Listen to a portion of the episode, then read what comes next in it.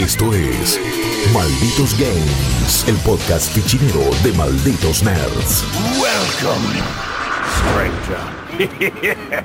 Muy buenas a todos, malditos y malditas. Bienvenidos a un una nueva edición de Malditos Games, el podcast gamer de Malditos Nerds. Y hoy, en su triunfal vuelta al mundo del podcasteo, nos acompaña Chopper y Lucas Rivarola, por supuesto. ¿Qué haces, Chop? Ah, muy bien. Su triunfal Jeremías Cursi is on the house. Is on the house, is back. ¿Cómo Is andan, back. amigos? Estás como Kojima en, en aquella legendaria presentación de God of War en la E3, creo que fue 2016 o 17, que lo Las único que hizo fue aparecer. Exacto, bajar las escaleras y decir, I'm back. Y listo. Total, eh, me, me gusta, puedo hacerme cargo de esa eh, analogía con Kojima. eh, Perfecto. Pero no, bien, eh, la verdad que estoy muy contento. Tenía muchas ganas de hacer esto y más allá de lo que es la situación que nos ocupa hoy. Por ¿no? supuesto. Eh, de esta pandemia hermosa que nos tiene hacinados eh, y encerrados. Pero bueno, no sé, eh, no, no soy muy amigo de grabar eh, o- online. eh, así que vamos a ver cómo sale. Tengo. Me gustaría verle las caras. eh, eso le. Eh, mira, no sos el único. Yo- no te imaginas cómo extraño el estudio. Va, Acá- aparte, aparte que estudio, ¿no? Sí, que Ah. estudio, por supuesto. Y se pudo disfrutar poco, al menos, por lo menos yo, desde que estoy en, en febrero, que lo disfruté poco. Fue, fue como muy al Bueno, pasar, y- fue. En el momento en el que me empecé a acostumbrar, me lo sacaron. Claro, fue como. sí, lo mismo. Es que nosotros con maldito anime, ¿cuánto, cuánto llegamos a hacer? ¿Un mes, capaz? Sí, creo que de- cuatro capítulos o tres capítulos y esa última semana encima de- del, del desastre cuando era inminente la cuarentena hicimos uno más de games, y- uno más y- de anime y chau. Y todas las apuradas porque no sabíamos qué iba a pasar. Exacto, exactamente. Sí. Bueno, pero eh, de a poquito nos vamos acostumbrando. Eh, Chop, te digo, la verdad, esto es, eh, es una cuestión de Sí. simplemente esperás o, o quizás es más difícil el hecho de no vernos las caras, de saber cuando uno va a hablar, porque que se prenda la lucecita en Discord muchas veces no quiere decir que el otro esté hablando. pero Sí, bueno, y- no es y como en que las hay un perro ladrando, alguna cosa así. ¿viste? Claro, invocando a en, Vichy. en realidad, eh, todo esto, o sea, eh, puede ser un gallinero el podcast eh, en vivo o online. O sea, no. Sí, por supuesto. Sí, obvio. Esto es así, ¿no? Si nos tenemos que ir a las trompadas, nos vamos a las trompadas en vivo o en digital, olvídate. Esto si no después se arregla con algún fighting game o algo atrás. Ah, bueno, ahí sí. Es así. Igual no, no hablemos de fighting games porque Lucas nos va a pasar el trapo a todos, pero no pasa Sí. Eh, nada. no está. sé, eh, Chopper. Yo creo que en Street Fighter puedo llegar a tener un- una chance y estuve Es jugando Samurai Shodown también, ¿Y que me gustó mucho. Ah, está buenísimo. ¿Sí? Ese- Bueno, por es los metódico. juegos que no juego yo, Chopper me seguro pasa el trapo. Vos sos más de los anime fighters, Arc System Works y todo ese palo. Obvio, papu, Uh, te agarro, te destrozo. No, no, bueno, bueno, está bien. Oye, ¿Quieres parar de mano, eh? Vamos, eh, vamos. Cuando quieras, cuando quieras. Ya en, en Manijomio pudieron, bien una, pudieron ver perdón, una pasada de trapo que me pegó Lucas en Gran Blue Fantasy, así que esperemos que eventualmente eso pueda volver a suceder, seguramente cuando, cuando volvamos al estudio. Pero hoy tenemos tres propuestas para este Malditos Games. Eh, la verdad que del todo interesantes, más que nada porque Chopper trae algo que salió hace banda. Y eh, de la nada llegó a Nintendo Switch. Lucas trae algo que salió ¿Salió hace banda? más banda, claro, hace mucho más tiempo, solo que volvió en forma de remake, no es simplemente una versión para eh, la nueva consola. Y después yo traigo un juego mobile. eh, Hace poquita sin- banda. Exacto, sin, sin mucho miticismo tenemos... de parte de Chopper tenemos Ruiner, la versión de Nintendo Switch. Lucas nos va a estar hablando de SpongeBob o Bob Esponja, Battle for Bikini Bottom, la pelea por fondo de bikini, Rehydrated o rehidratados, como me pidió Chopper que, que indique. O sea, está cumplí, ¿no, Chop? ¿Está todo bien? ¿Sí? Está muy bien, sí, sí, sí. eh, a todo dar, a todo gas. A todo, eso, onda vital a todo gas, por supuesto, Onda siempre. vital, ay Dios. Y finalmente yo les voy a estar hablando de eh, Pokémon Café Mix, que es la última propuesta mobile de Pokémon, que eh, la verdad hay, Ah. hay poco que criticar y quizá hasta un poco poco que decir. Es el famoso spin-off de Pokémon cortito y al pie que lo que plantea es lo que cumple. Pero bueno, lo vamos a dejar para el final y vamos a arrancar con, con Chop. Dale, dale. Eh, la verdad que eh, vos decís si salió hace banda y, la, y es cierto porque ya creo que enero de este año me queda 1980 más o menos. Así que Es que yo, ya perdí la cuenta de las semanas que vamos, no, no tengo idea. Ya. Es tremendo, sí, es tremendo. Y este juego en sí salió en 2017. Eh, tiene sus años, sí. Tiene sus años, lo hace Raycon Games y publica Devolver Digital. Eh, y es básicamente un juego a la usanza de Hotline Miami. Eh, a grandes rasgos, ¿no? O sea, tiene esta idea de, la vista simil top-down, o sea, es más bien isométrico por ahí. Eh, 45 grados. Claro, y, recuerda mucho a, al, Syndicate, este que salió tridimensional viejo, ¿te acordás? Mm, sí eh, no sé si llegaron a jugarlo en PC, no el de primera persona, sino el, Syndicate Wars, creo que se llamaba, eh, porque lógicamente es un juego cyberpunk este. Eh, está ambientado en el año 2091 en una ciudad ficticia que se llama Renkok y eh, cuando arranca vos empezás con un tipo súper misterioso que tiene un casco con una especie casco. Es fantástico, es re fachero el es tipo. la imagen de Ruiner. Si alguna vez lo viste Ruiner, es porque viste ese casco. Exacto, y es como eh, que, el tipo tiene como mensajes ahí y a veces expresa algunas cositas. Eh, como el de Watch Dogs 2. Es como el de Watch Dogs. Más, más completo. Esto, esto no puede ser más Daft Punk meets Ghost in the Shell porque no le da el tiempo. Es que en realidad, sí, sí, total. El juego en sí, la estética es eh, lo que podríamos definir como una especie de hijo no reconocido entre Blade Runner, Ghost in the Shell y un toque de Akira. O sea, eh, lo mejor que tiene para mí el juego es la ambientación y la dirección artística, ¿sí? O sea, eh, los, niveles son un toque pasilleros con arenas de, combate bastante copadas. Tiene esta, esta cosa del twin stick shooter de, al estilo Hotline Miami, donde nos movemos y hacemos strafe con un stick y con el otro apuntamos. Eh, hmm. Tenés armas de cuerpo a cuerpo, tenés armas de fuego y donde se destaca, digamos, la jugabilidad de, Ruiner es con un sistema de karma que básicamente es eh, vos invirtiendo puntos de experiencia en una serie de habilidades ¿no? que tenés. Eh, algunas te permiten, por ejemplo, meter un escudo, otras te permiten hackear a un enemigo para que pelee con vos, o sea, para que combata a tu lado, digamos. Y em, todas, eh, o sea, al principio el combate es tirando a sencillo, pero a medida que vas avanzando en el juego, necesitas sí o sí eh, pensar una coreografía entre lo que vas a hacer con un arma, el poder que vas a usar. Eh, y mismo también tenés que pensar si te conviene reinvertir los puntos, que esto es algo muy interesante que tiene, porque el juego es corto en sí, o sea, por ahí en seis horas lo terminás. Y por ahí tiene muchas más habilidades de las que podrías usar en una primera pasada. Entonces, lo que vos podés hacer es sacar los puntos de un lado y ponerlos en otro y vas probando, digamos, todo el arsenal que tenés. Eh, sin, sin costo alguno de eso de sacar los puntos o te, cuesta algún recurso? No, no, no, no, no tiene penalidad para nada. Ah, eh, de hecho, lo primero que te dice el personaje que te habilita esta movida es hacelo cuando quieras, básicamente. tranqui. Sí, es probar builds, armate de. Bueno, no, no por el lado de las builds y las skills, pero Hotline Miami medio como que también te obligaba a esta cosa de. Sí, con las eh, diferentes armas, más que nada. claro, y, los, y las máscaras. Entonces, los primeros niveles era improvisar y los otros niveles era ya, bueno, claramente hay algunas máscaras y algunas armas que sirven mucho más que otras. Entonces, ahí le vas encontrando la vuelta. Exacto. Yo, igual, viste, con Hotline Miami me pasa. O sea, primero que es uno de mis juegos favoritos, no tanto el 2, pero el 1 sí. sí, es un eh, juegazo. Y lo veo más como un puzzle al juego. Sí. O sea, porque eh, digamos. sí, hasta juego de ritmo te diría. Es.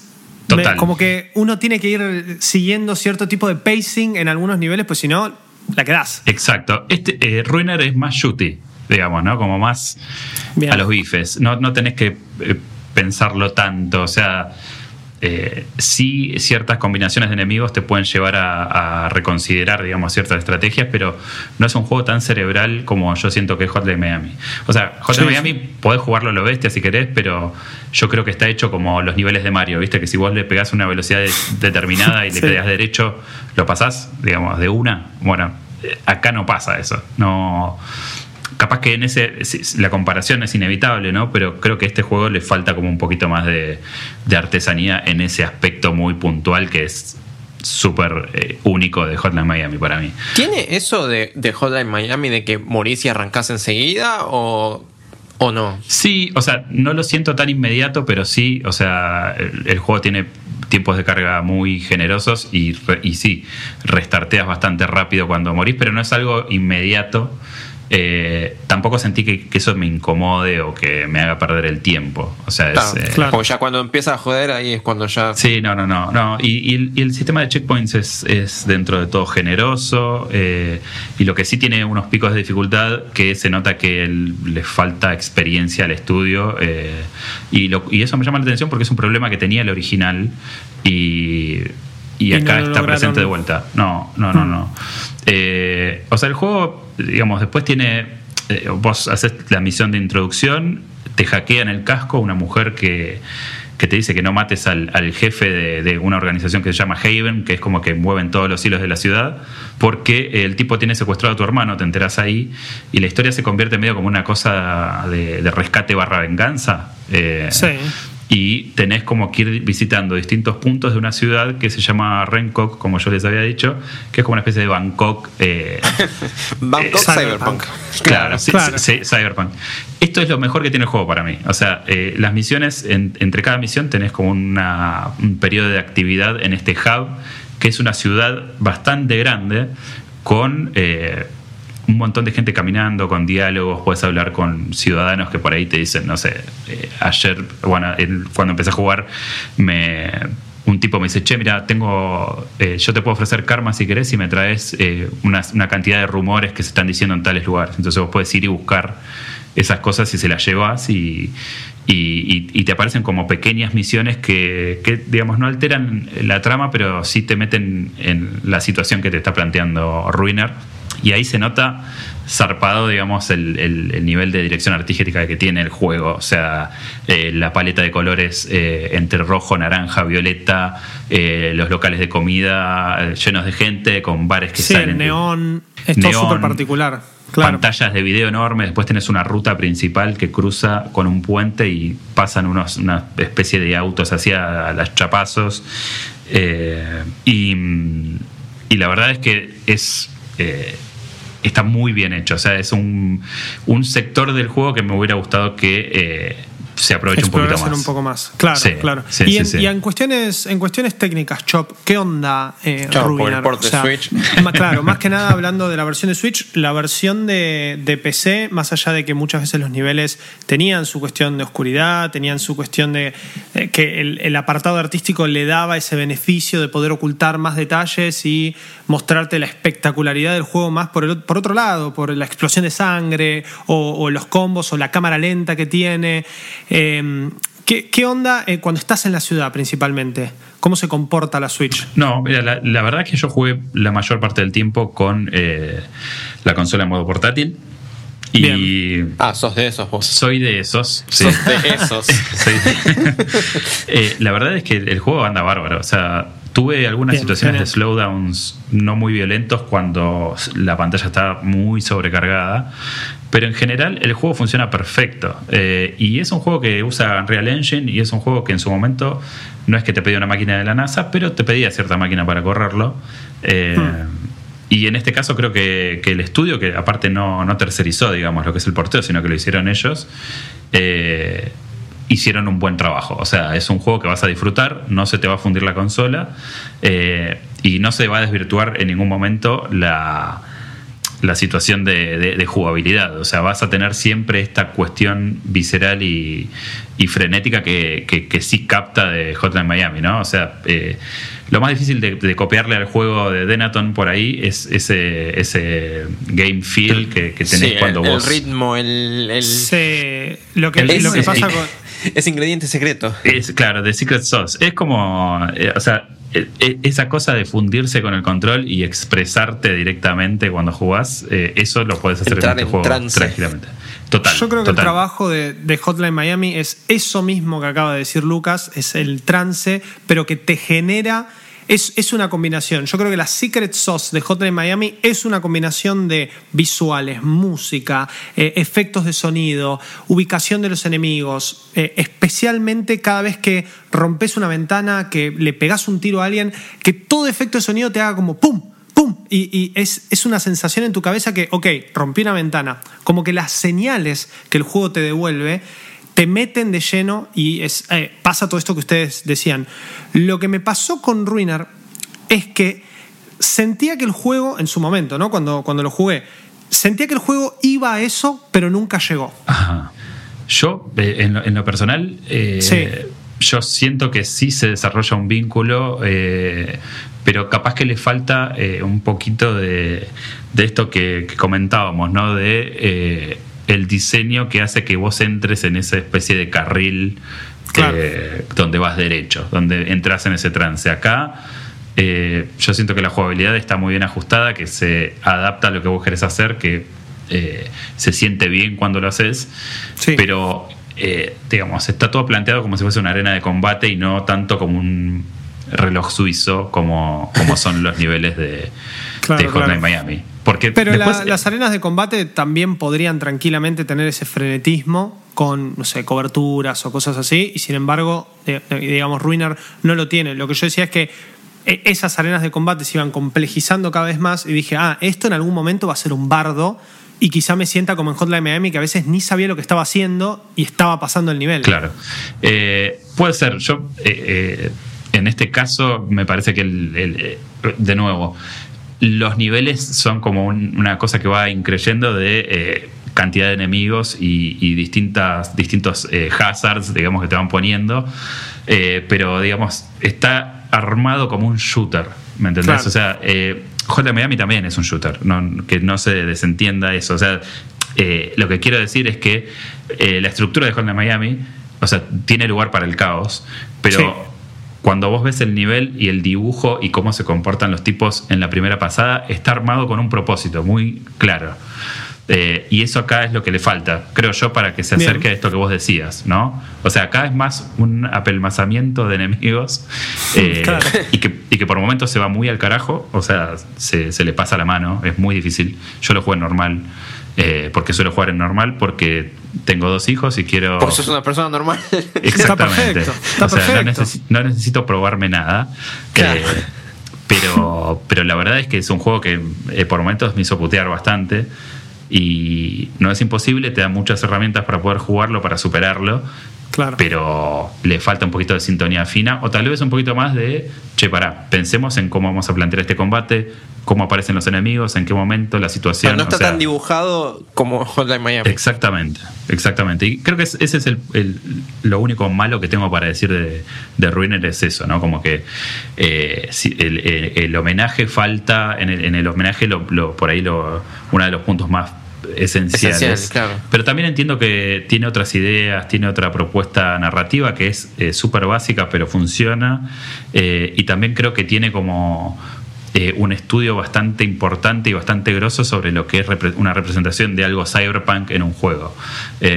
ahora que estamos todos súper al palo con 2077. que no o sea, yo lo primero que pensé fue, che, este juego tiene mucha onda, porque la verdad es que Ruiner, una de las cosas que mejor tiene es, la música por un lado, eh, y también eh, el estilo visual, eh, cómo lo maneja, es como una especie de cel shading medio 3.0. sí porque no termina de ser realista, pero, pero tiene como una cosa medio caricaturesca en, algunas, en algunos momentos. Eh, no sé, a mí la verdad que me, pareció fantástico, me pareció buenísimo que lo, que lo hayan hecho funcionar así en Switch. sí, eso es lo importante, que funcione. por, por supuesto. Eh, otro juego que se me viene a la mente cuando pienso en Ruiner que jugué recientemente es el Hades, el de mm, Ah, los desarrolladores de. Sí, de Supergiant, los desarrolladores de Bastion y de Transistor.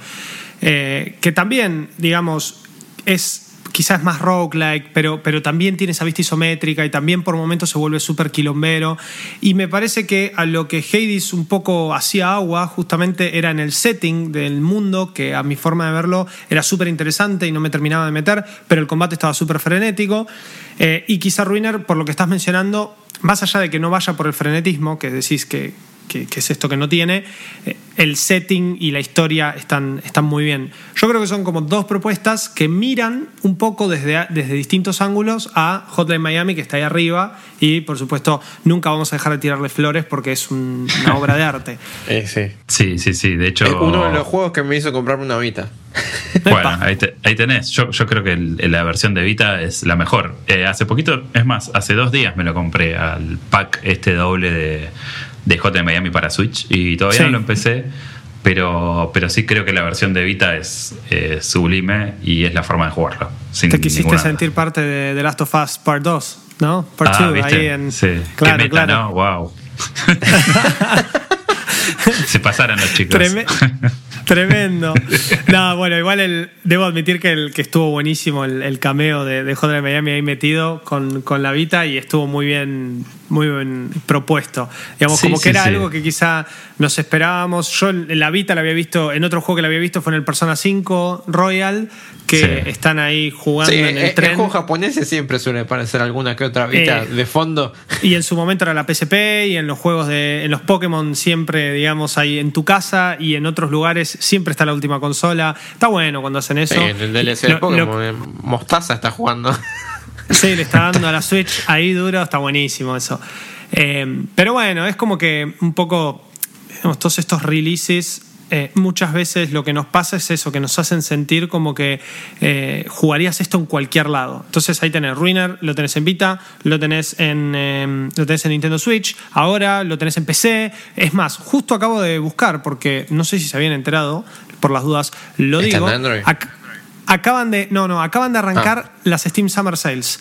Eh, En PC, sí. Uf, Por, por porque. suerte no tengo PC.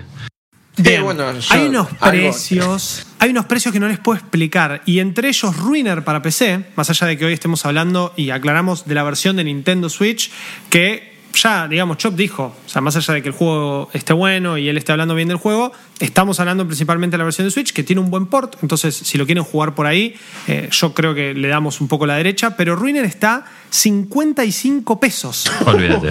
O sea, bueno, el fajor. Cincu- 56,24, perdón. Uh, no, bueno, entonces ya no Bueno, vale tanto la pena. Nah, era un peso más.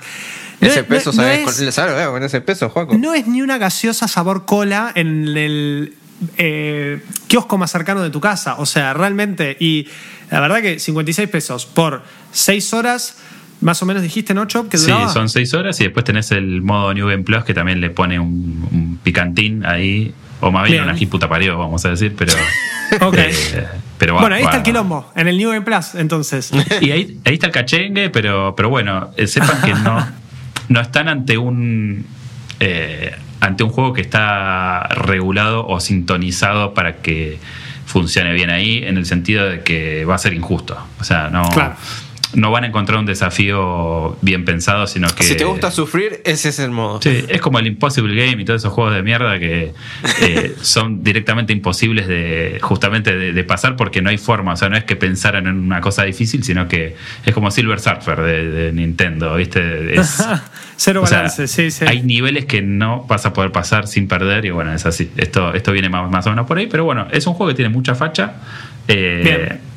Que cuenta una historia que está piola, que le da una vueltita de rosca al, al- al gameplay que, que- que tanto queremos de Hotline Miami eh, y que creo que vale la pena. Y sobre todo si no lo jugaste, no tenés Switch y tenés una PC y 50 pesos tenés, no sé, ratón, dale para adelante. Me encanta, Es lo, me es lo encanta. que me sale una bebida energizante a mí, chicos. Sí, y, y sabemos Pero lo que te gustan las bebidas energizantes. así que Energizante quizá- por 50 pesos, yo tendría cuidado, Lucas. Eh, No, pero bueno. eh, el otro día yo le contaba a los chicos Chopper que es muy buena la que compro yo. Después, después te paso marca si querés. Claro, Dale. bien. Hacemos fuera del aire 50 pesitos y es así. Ustedes que están del otro lado escuchando tienen bot 1 energizante, bot 2 ruiner en Steam. Eh, los leemos en los comentarios y compartan, pueden arrobarnos en Twitter y nos dicen qué tiene que hacer Lucas en su próxima movida. Igual ya Com- compré las bebidas, chicos. Así que... Bueno, entonces comprate el ruiner y déjate joder. Se, que- se quedó sin Ruiner. ¿Qué va a hacer? Se, se quedó sin ruiner. Qué bajón. Eh, mientras tenga Gran Blue Fantasy, creo que Lucas puede vivir tranquilo. Mira, no hablemos, Juaco, por favor. No, No, me está despie bien. porque. no me despie. Malditos Games. no te doy pie para eso, pero te doy pie para que nos cuentes qué onda las nuevas aventuras de eh, Bob Esponja pantalones cuadrados en el mundo de los videojuegos. ¿Están listos, chicos? Sí, capitán, estamos listos. No los escucho. Sí, capitán, estamos listos. Viven en una piña debajo del mar. Dale. Este, bueno.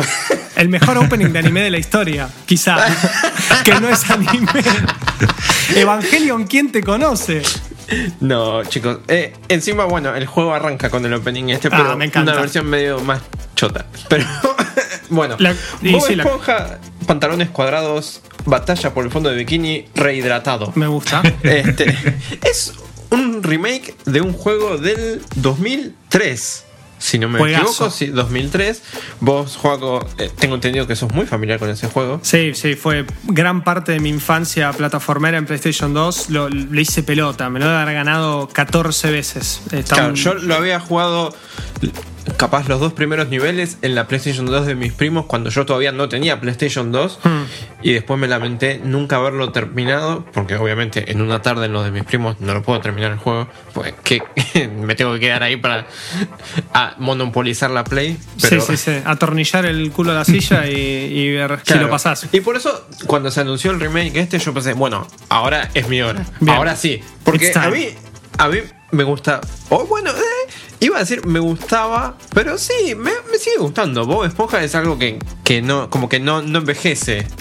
Hay otros dibujos animados que vos lo ves ahora y, y son irreconocibles. Los Simpsons. Eh, Sí, Total, no, no, total. está está muy bien. Sí, sí, totalmente. Pero Bob Esponja creo que como que se fue manteniendo, quizás no con el perfil tan alto como antes, porque hoy en día los dibujos animados, entre comillas, para chicos, son otros los populares. Pero Bob Esponja siempre estuvo. De hecho, hace no mucho tuvo una película nueva, que no Sí. sé si era 3D o... Tiene películas cada tanto, eh, la serie, digamos, también. La serie todavía tiene- sigue, Sí, tiene que- sus temporadas cada tanto tiempo. El creador es ama, ama a su personaje. Eh, yo, pa- particularmente, a mí me gustaba mucho, por eso también jugué tanto el juego, pero tengo un amigo que es especial fanático, tiene como tres o cuatro artbooks de Bob Esponja, le gusta muchísimo. Y lo que tiene es que es eso, es que la serie se fue. Es, es tan atemporal porque siempre se fue adaptando a las tendencias de momento y siempre fue mirando un poco más para allá.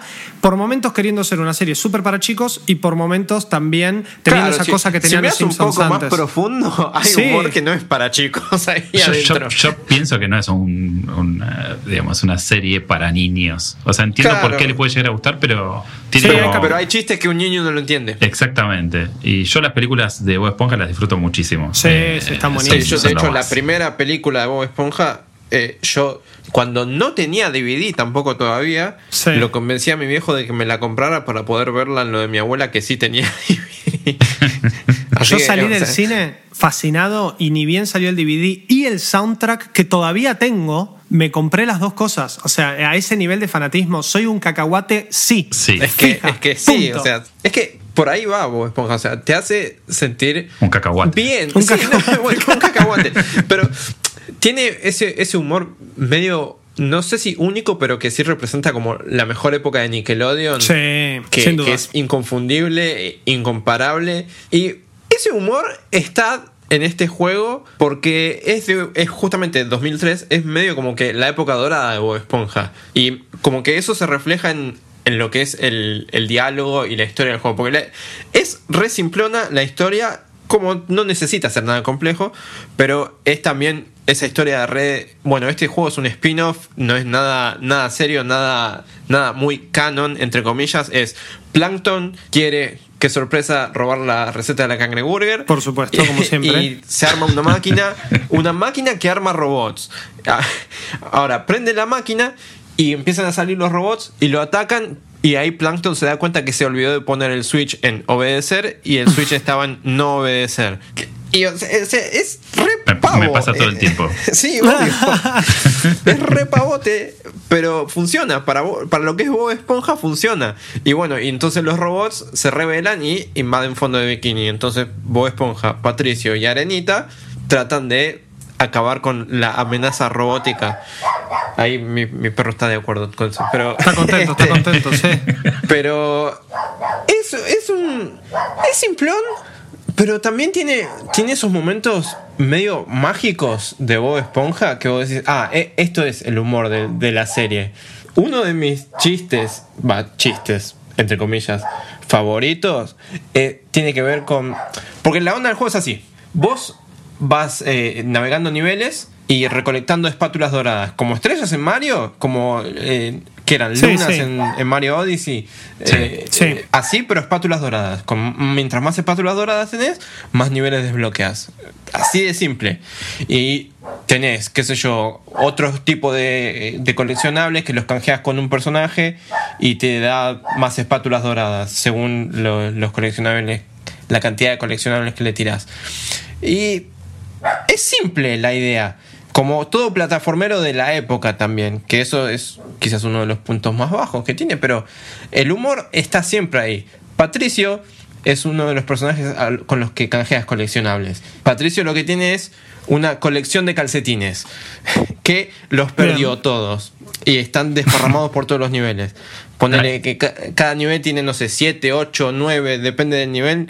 Hay un montón de calcetines desparramados que vos los encontrás, se los llevas a Patricio y cada 10 calcetines Patricio te da una espátula dorada. Te, te hago una pregunta, Sí. sin, sin spoilers, por favor. Pero, ¿hay media de red? No. No. No. No, porque creo que esto es de antes de la película. Sí, de antes, así de que, antes, sí, correcto, Así sí, que sí, no, claro, no- sí. Pero bueno, no, es- oportunidad desperdiciada. Pero Sí. No, pero estuvo bien, estuvo bien. Pero estuvo bien en la onda, la onda Es es, el que- remake. Sí, obvio. La El onda remake es viene con botas y media red. Tendría. Claro. para, para usar en esta cuarentena, ¿viste? Sí. Te lo pones jugando y te da poderes. Este, no, bueno, pero la onda es, vos vas a Patricio y... eh, O sea, son dos chistes re pavotes que se repiten casi todo el tiempo, pero que a mí me encantan. Que ponele, cuando hablas con Patricio, si no tenés 10 calcetines, Sí. Patricio, te, Patricio te dice, che, ¿y encontraste los calcetines? Y vos ponés dice, no, todavía no. Y Patricio te contesta, ¿y los calcetines te encontraron a vos? Y, y así, eso es el diálogo y no, no importa cuándo lo repita, me causa gracia. Y después, cuando vos vas con los 10 calcetines, le dice, che, Patricio, acá tengo tus 10 calcetines. Bueno, mira, qué bien, acá tengo tu rascaespaldas dorado. Y vos Esponja le contesta, espátula. Y Patricio le dice, perdón, no hablo italiano yo. Y es un chiste tan pavote, pero es tan Bob Esponja, es tan Patricio, que me encanta. O sea, es ese humor encapsulado en un diálogo y que está presente durante todo el juego, con todos Claro. los personajes secundarios, porque hay bastantes personajes secundarios, como en todo plataformero de la época, que te encontrás con tal o cual personaje que te da una misión para ese nivel, que está Calamardo, está la señorita Puff, está Larry la langosta, Don Cangrejo, Cenomani Chico Percebe, y que te dicen, bueno, este, estos robots, no sé, invadieron el Museo de Arte. Si los destruís, te doy una espátula dorada. O qué sé yo, los chicos estos se perdieron en una excursión. Si me encontrás seis excursionistas, te doy una espátula dorada. O sea, es esa cosa bien de plataformero del principio Sí, de los sí. 2000. La premisa base de la- del juego de plataformas eh, y se puede, puede tener una skin de Mario y como vos dijiste, O de estrellas cualquier o otra lunas, cosa, claro. o en este caso Bob Esponja, sí, pero a mí lo que me, Me- lo que me me- parece... me- sí, Perdón, pero sí, no podemos. Voy a trazar una línea acá en la arena y voy a decir: No podemos poner en el template a Mario 64 No. y después decir que le cambiamos por Bob Esponja. Por favor, No. porque no, no quiero, no quiero arrancar y empezar a las piñas, no. claro, claro, ya, ya estamos las O sea, trompadas. seamos No, buenos entre nosotros, ¿no? sí, Como sí, diría. pero ojo que Lucas también mencionó Mario Odyssey, que es otra, otra No, joya. pero ese ya, yo eh, no me están viendo, pero yo tiro una sonrisita como, bueno, está bien, te la dejo pasar. La ventaja de no tener cámara, ¿viste? Claro, en, en persona sería tipo, pibe, pibe, ojo con lo que decís, pibe. ¿eh? Eh, Hubiera, sí. hubiera suscitado una mirada. No, o sea, en- Miraba la cámara como abriendo los ojos, tipo, epa, ¿qué dijo? ¿Sumimasen? Arque- un arqueo de cejas se merece, pero. eh, o sea, yo lo que te quería preguntar, Lucas, perdón que te interrumpa Sí. también, No, por este, favor. Joaco. No, Eh, no, dale. ¿Qué, o sea, cuál es el, eh, o sea, a nivel jugable, cómo lo, cómo lo sentís? Porque es cierto lo que vos decís, que es en una época en donde había mucho plataforma 3D. No sé, me acuerdo mi hermano que se fundió con, con uno que había de Monster Inc. Eh, Sí. Y todos tenían más o menos la misma idea, ¿no? Bueno, el escenario 3D grande que evoca una parte que vos querés de la película barra serie, los eh, elementos estos coleccionables que pueden ser rosquillas o pueden ser el culo de Mike Wazowski, no sé, o sea, Sí. va variando, pero digamos, la idea es más o menos lo mismo. Eh, entonces yo quería preguntarte, que, digamos, eh, cómo se siente hoy, más allá de- del vínculo afectivo que uno tiene con el personaje, porque yo creo que estos, eh, o sea, yo sentí siempre esto, este tipo de juegos que no, eh, no responden a- a- al, al análisis tradicional en el sentido de que por ahí no son los grandes juegos, pero para uno son importantes, Claro. ¿no? Sí, es que y va un poco por ese lado la onda. O o sea, yo creo que qué tanto uno pueda llegar a disfrutar este juego va a depender de qué tanto le guste a uno Bob Esponja. Porque como Claro. plataformero es un juego de 2003 que lo está jugando en el 2020, que por más que se vea un poco más lindo, sigue sintiéndose como un plataformero de aquella época. O sea, los controles son, no te digo chotos, pero tampoco, tampoco es algo tan moderno. De hecho, hay otros remakes de plataformeros que se sienten mucho mejor, como los de Crash, los de Spyro, que se sienten mucho más modernos. Este no tanto, por unas cuestiones de, de que es más durito, es más tosco, si se quiere, es, es medio... se le notan los años. Y por ahí quizás va un poco la- las críticas más grandes, porque no, no está tan modernizado como uno se podría esperar de un remake hoy en día. Y se le nota. Por eso quizás e- es eso de ir con cuidado dependiendo de qué tanto te guste Bob Esponja. Porque los niveles, sí, los niveles son eso, son niveles grandes que están basados en tal o cual capítulo. Que ponele, está el bosque de algas donde se pierde en el capítulo de la caracola mágica. Está Sí. la, la guardia de Sirenoman y Chico Percebe. Está el parque de diversiones que van en el muelle. Este, o sea, está lo que vos esperás de Bob Esponja lo vas a encontrar. Ahora, depende lo que vos esperes de un plataformero hoy en día. Ahí sí es donde puede empezar a fallar. Y qué sé yo, yo personalmente lo pude dejar pasar. Pero justamente por eso, por el factor nostalgia, si se quiere, el factor cariño a Bob Esponja. Porque la verdad que sí, como plataformero, plataformero es bastante medio pelo. Pero dentro de todo se la banca igual. O sea, tiene la típica, bueno, vas desbloqueando habilidades nuevas. Tenés varios personajes jugables que hacen diferentes cosas. Por ejemplo, Arenita puede planear y Bob Esponja no. Patricio puede levantar ciertas cajas que los otros dos personajes no. Y hay como eso de, bueno, vas cambiando de personajes según el nivel y según el objetivo específico para, para conseguir esa espátula dorada.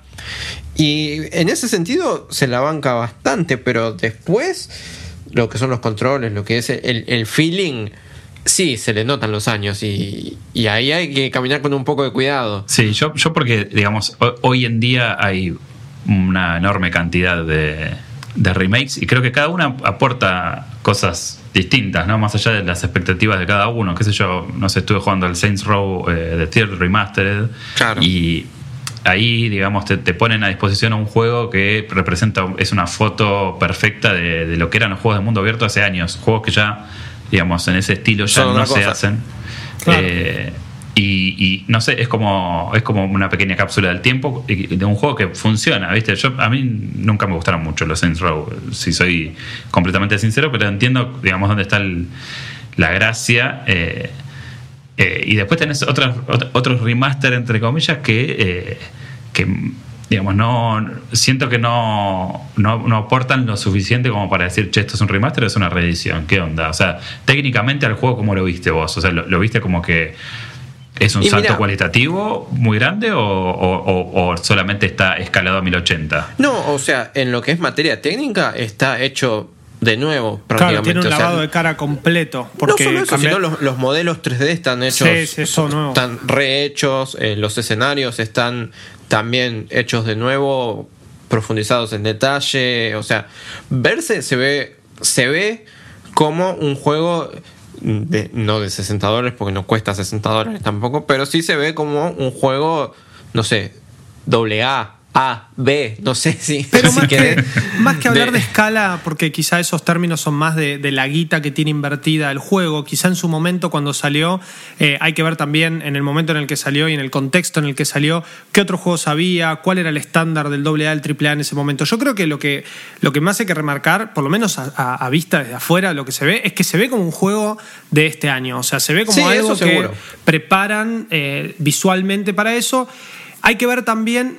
Ah, recordemos que lo hizo THQ en su momento, o sea, lo publicó, perdón, THQ en su momento, y ahora lo está haciendo de vuelta bajo el sello de THQ Nordic, porque se tuvieron que reinventar después de su quiebra. Eh, y me parece que este juego es la respuesta a lo que Lucas mencionó hace un ratito nada más. Eh, Spyro y Crash volviendo. Lo que pasa es que, claro, esos son remakes íntegros, que es más, el Crash quizá en su primera versión de remake, especialmente el primer juego, no estaba tan tocado en mecánicas y los otros dos sí. Eso fue un problema que surgió al principio, porque era bastante más difícil hasta que el original. Acá quizá fue bu- bueno, dejemos el feel de- del, plataformas eh, original de- de- del juego de Bob Esponja porque es la IP de Bob Esponja y porque si, si está volviendo Crash, incluso con un Crash 4 que tuvimos esta semana el anuncio, también puede volver Bob Esponja. Agarremos al mejorcito, lavémosle la cara y si después los controles se sienten medio toscos, vamos a atacar por el lado de la- del nostalfag, por así decirlo, usando un término nefasto que no me gusta, pero digamos, se sobreentiende. Eh, el, el nostálgico que, uh, Bob Esponja, toma, mi dinero, pa, pa, pa. Qué sé yo, al fin, al fin y al cabo gusta por esto que menciona Lucas. Si estás buscando un plataformero, no vas a, a jugar Rehydrated. Si, si vas a. ¿Querés Bob Esponja? Bancate sí, la pelusa. sí, Ah. claro. Seguro. Yo, yo lo que lo que creo es que, digamos, eh, es muy difícil eh, intermediar eh, esta cuestión de, bueno, ¿qué es un remake? Me acuerdo de la discusión increíblemente, Oh, sí. in- increíblemente estúpida que hubo alrededor de, Con Crash. De con Crash del si que el zapato es redondo o no. Y vos decís, posta, me está diciendo que estamos hablando de que si el zapato es redondo y se cae y- o no se cae. O sea, es, es un juego hecho de cero. ¿Qué, qué, qué te importa? O sea, si. Entonces, hay gente que quiere que se cambien cosas y hay gente que no. Yo creo que lo. O sea, hay juegos que no se pueden entender sin su contexto, ¿no? Eh, Claro. Sí.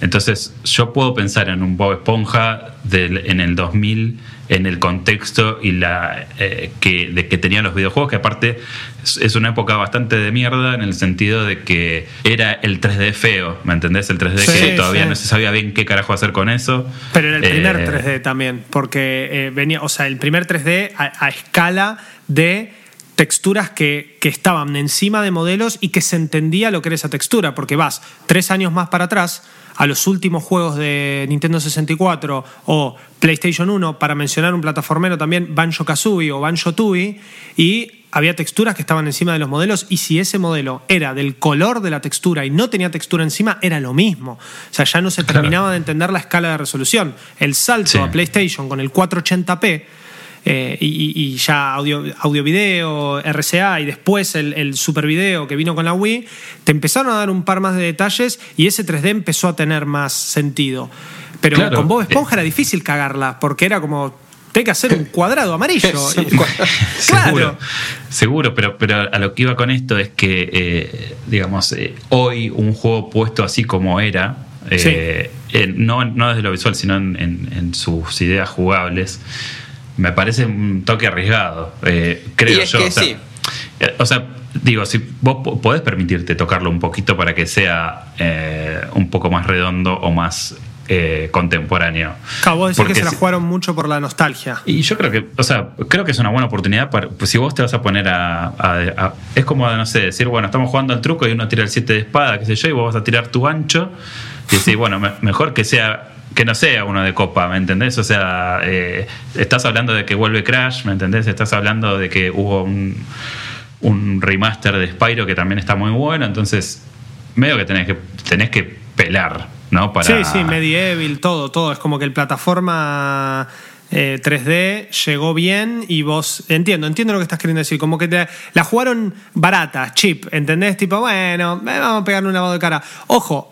Hay que, y esto ya nunca lo sabremos, pero había, hay que ver qué tanto quilombo resultó agarrar el código viejo y intentar meterlo así, eh, como si fuese un embudo adentro de un nuevo engine con un apartado visual que, claro, bueno, eso sí, como dijo Lucas, se lo ponen a hacer de nuevo entero, pero quizá no tenían ni el tiempo ni el presupuesto para rehacerlo. Era como un tirar la caña y pescar y ver si sale.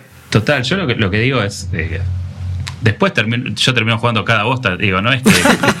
no, no, digas eso. No, es que me esté haciendo el cibarita, lo que, pero siempre me gusta pensar un poco en lo que cada juego viene a aportar y, por qué existe entre nosotros, ¿no? O sea, buenísimo. Bob Esponja a mí también me gusta mucho, capaz que no soy tan fanático, eh, pero digo, ¿por qué está de vuelta este, este, este juego que ya en su momento capaz que no era de lo mejor a nivel plataformero y lo trajeron intacto. ¿Qué, qué significa?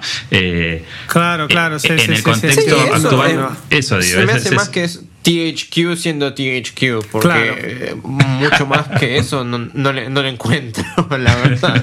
Es que a ver, porque sí, son ellos. Vos ves la lista de juegos de Bob Esponja. Tampoco es que tenés un juego de Bob Esponja que vos decís, ¡fuah! Este era el juego de lo mejor que hay en PlayStation 2. Tenías el Battle for Bikini Bottom y tenías el de la película, que eran incluso súper parecidos a, nivel eh, plataforma y a nivel búsqueda de, digamos, de medio de objetivo. Solo que uno estaba basado en la peli y el otro tenía una historia original.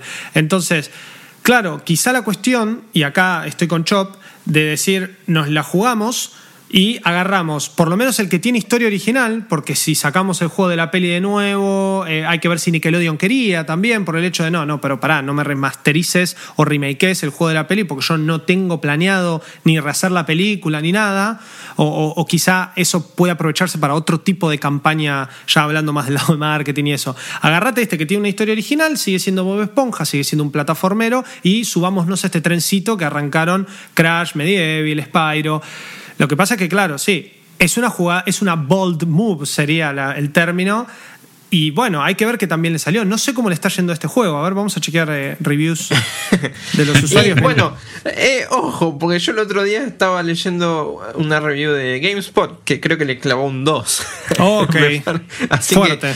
pero, igual eh, esa review la, leí y tiene más o menos las quejas que tengo yo, pero a las quejas que tengo yo le da más peso Claro, que, sí, le que se lo di yo. Pero eh, va por ahí, o sea, es un juego viejo. Ah, por donde lo mires, el, esqueleto es de un juego viejo, por más que se vea lindo, por más que, que... De hecho, una de las cosas que, no sé si raras, pero más curiosas es que los diálogos son los, los mismos diálogos del juego original remasterizados, salvo con los personajes que cambiaron actores de voz con los años, que eso sí tuvieron que regrabar el, diálogo, pero después, y incluso una de las cosas que tiene este juego que no tenía el original es eh, varios idiomas, que no solo texto, sino diálogo hablado, idiomas. Claro. Pero eh, ahí está también una de mis quejas, que eso quizás no lo vas a, a leer en otras reviews, por lo menos en inglés, que es el, doblaje al español, es español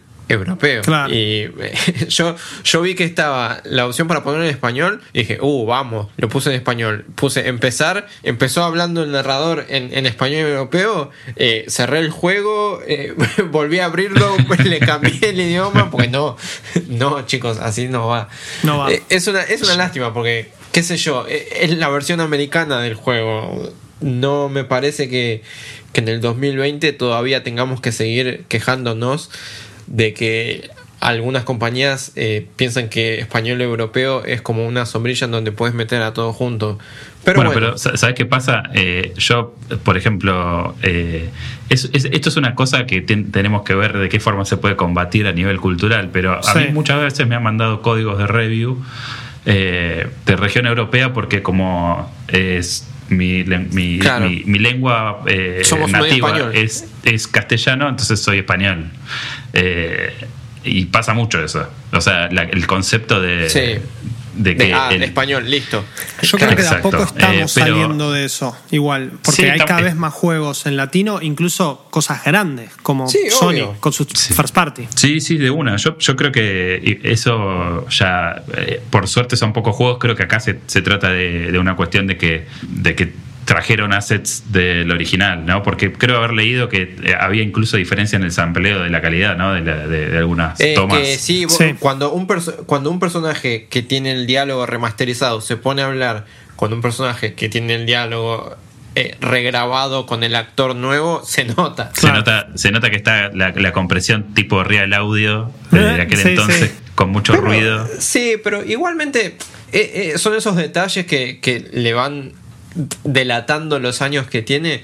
Pero al fin y al cabo, qué sé yo, yo la pasé bien, la verdad. Claro. Ese- así como, como mi opinión general es, yo la pasé bien. Pero tiene esos temitas de que eh, es un juego de 2003, no importa qué tan lindo se vea.